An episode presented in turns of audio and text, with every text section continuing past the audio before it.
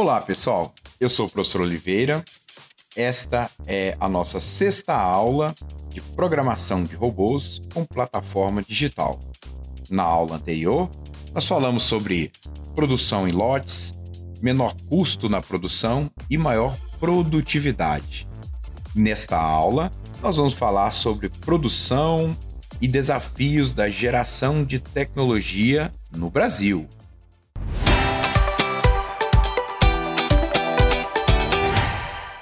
Não resta dúvida, pessoal, que nossa economia contemporânea ela se move em função da geração e incorporação de inovações.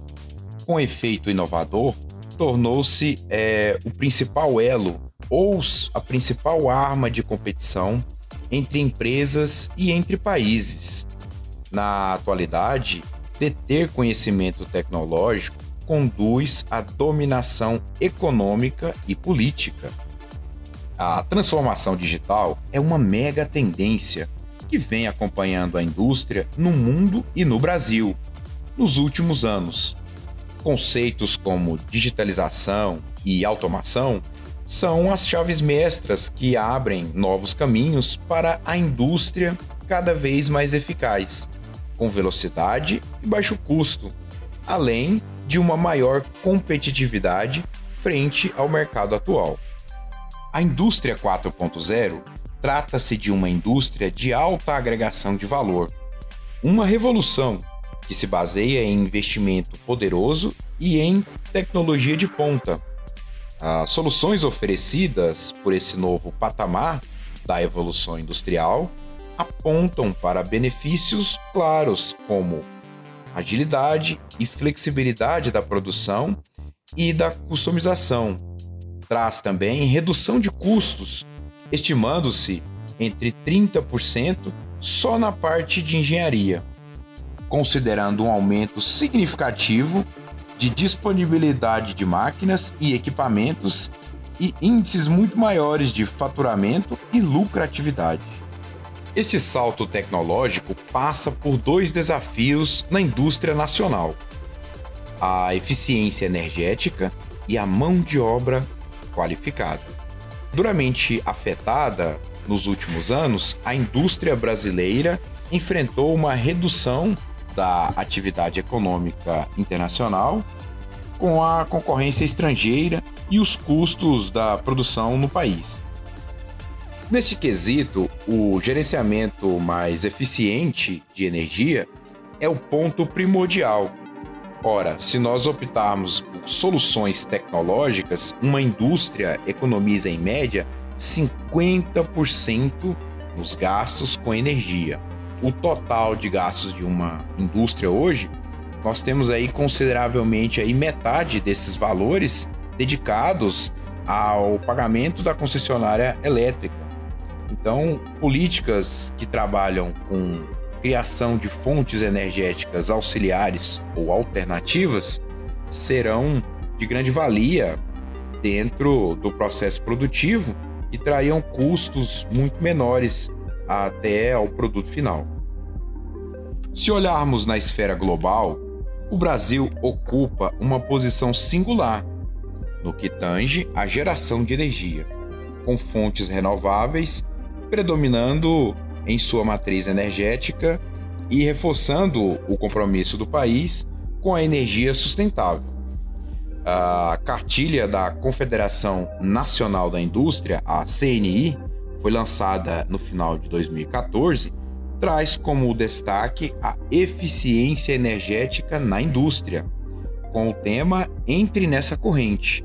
Segundo o documento, a indústria é responsável por cerca de 41% do consumo de energia elétrica no Brasil, com 573 mil unidades consumidoras industriais.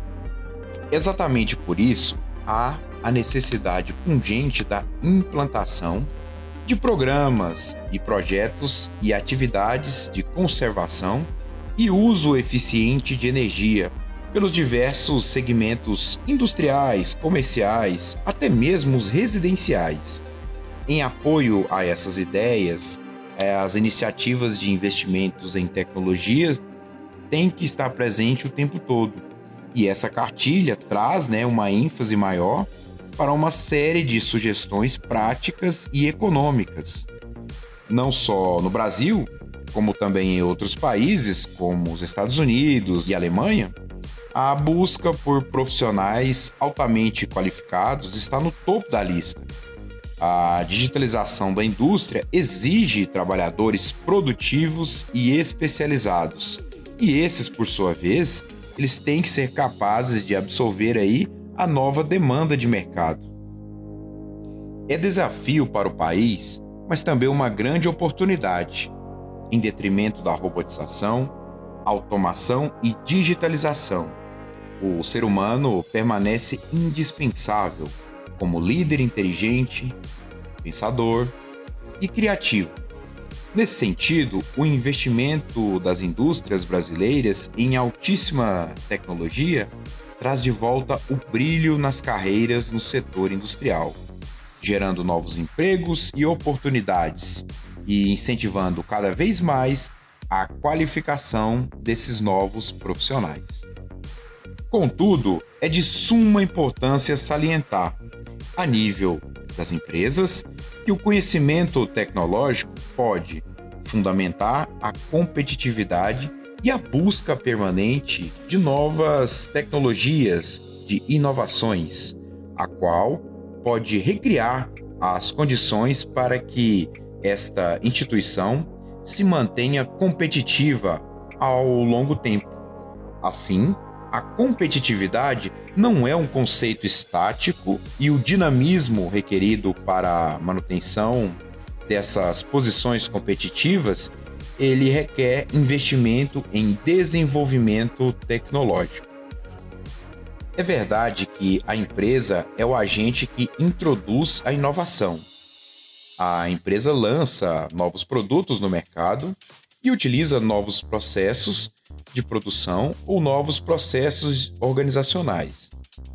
Porém, o desenvolvimento tecnológico não é fruto da ação individualizada dentro das empresas ou instituições. A inovação, ela é o desenvolvimento tecnológico atrelado aos produtos de coletividade. É a interação entre os vários agentes econômicos que produzem aí o desenvolvimento tecnológico como um conjunto final. O mundo da ciência faz parte desse processo de desenvolvimento tecnológico. Com as novas tecnologias, observa-se que o processo de inovação é cada vez mais denso de conhecimento científico.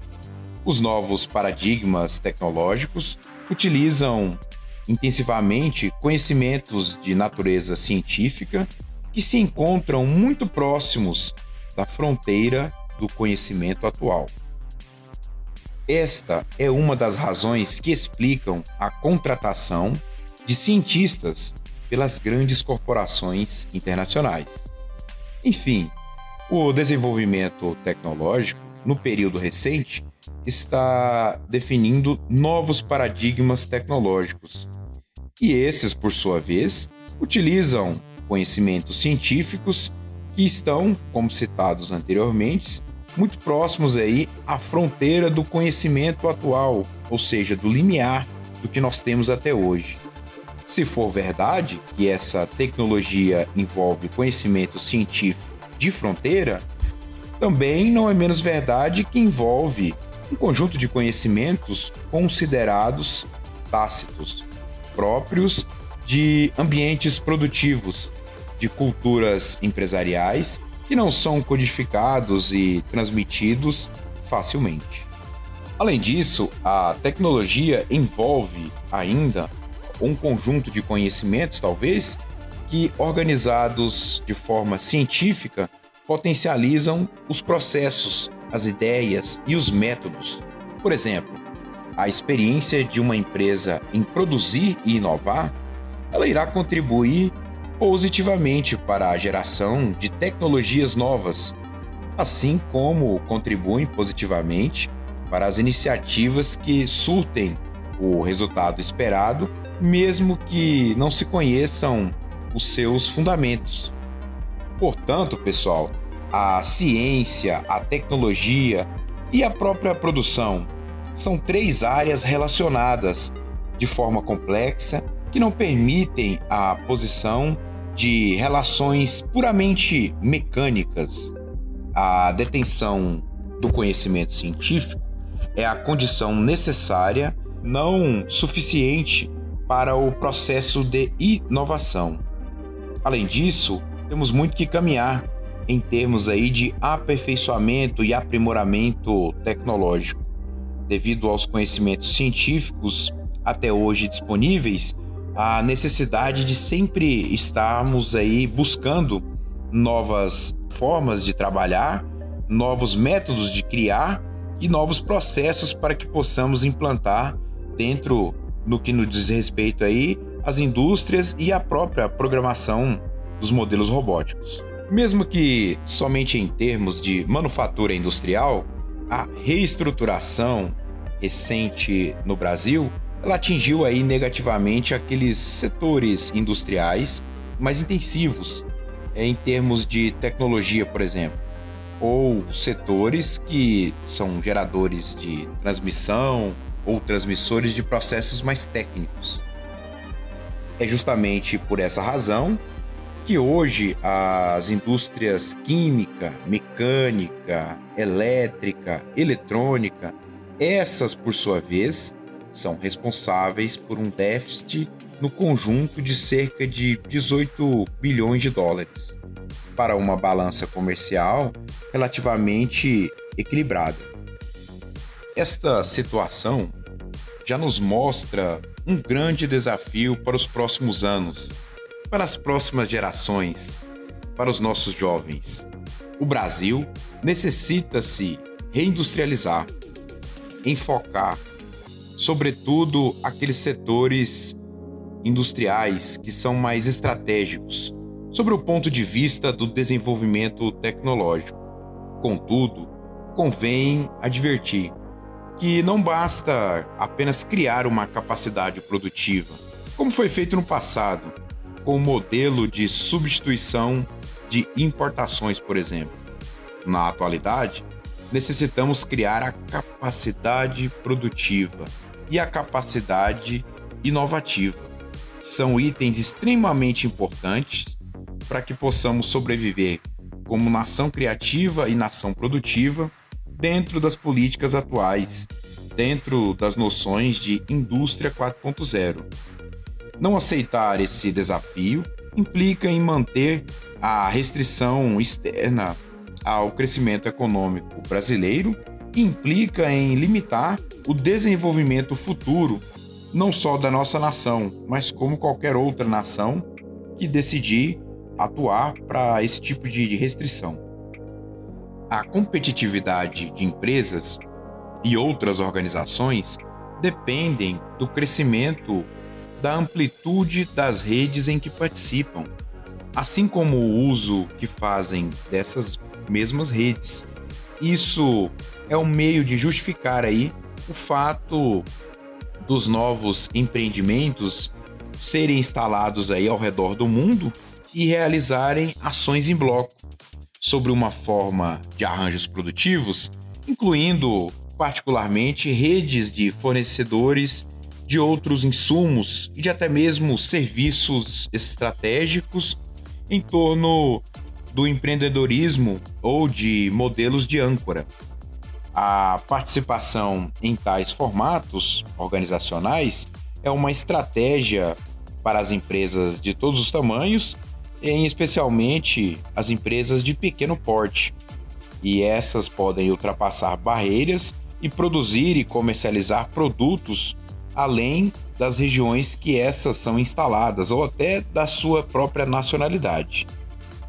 Assim como a promoção do desenvolvimento tecnológico e o gerencial dessas empresas de pequeno porte, outro desafio estratégico para o Brasil nos próximos anos é essa é, é manter-se no sistema pensante, desenvolvendo novas estratégias e habilidades buscando novos conhecimentos técnicos novas atividades e desenvolvimento de processos para os setores de produção.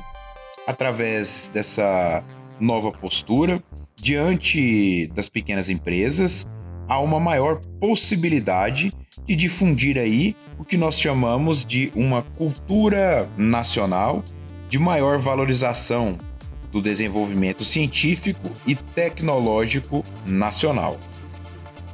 O Brasil precisa instituir uma atividade permanente que é o monitoramento das tendências tecnológicas em todo o globo, em vários setores industriais, nos setores comerciais e até nos setores residenciais, no que tange os itens de automação, domótica e industrialização.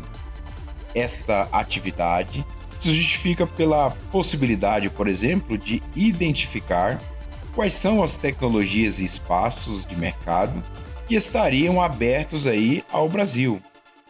Evidentemente, ao assinalar as oportunidades tecnológicas, devem ser elencados em conta alguns itens, como o atual estágio de desenvolvimento tecnológico nacional, a disponibilidade de recursos financeiros, humanos e até mesmo os recursos materiais.